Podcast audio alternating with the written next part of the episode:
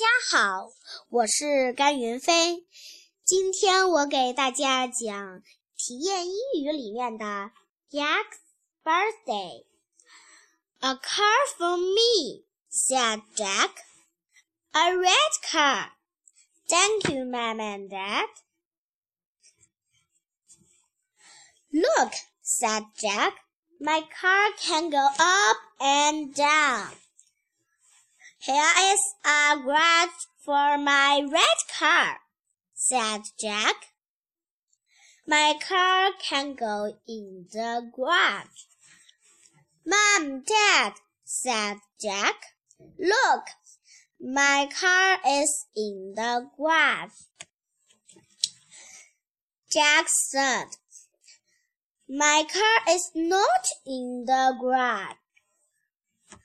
Dad said, I can see the red car. Look, said Dad. Here is Billy. And here is the car. Jack's red car is in the garage, said Billy. 谢谢大家。